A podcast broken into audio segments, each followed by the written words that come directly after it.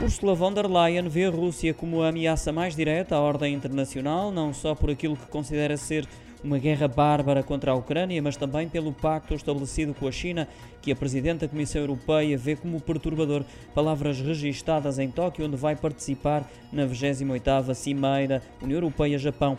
Depois do encontro com o primeiro-ministro japonês, Fumio Kishida, que contou com a presença também do presidente do Conselho Europeu, Charles Michel.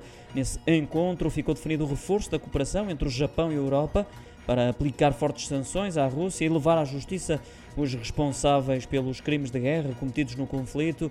Aproveitaram ainda o momento para deixar uma mensagem à China de defesa de um Indo-Pacífico livre e aberto contra a ascensão militar de Pequim na região.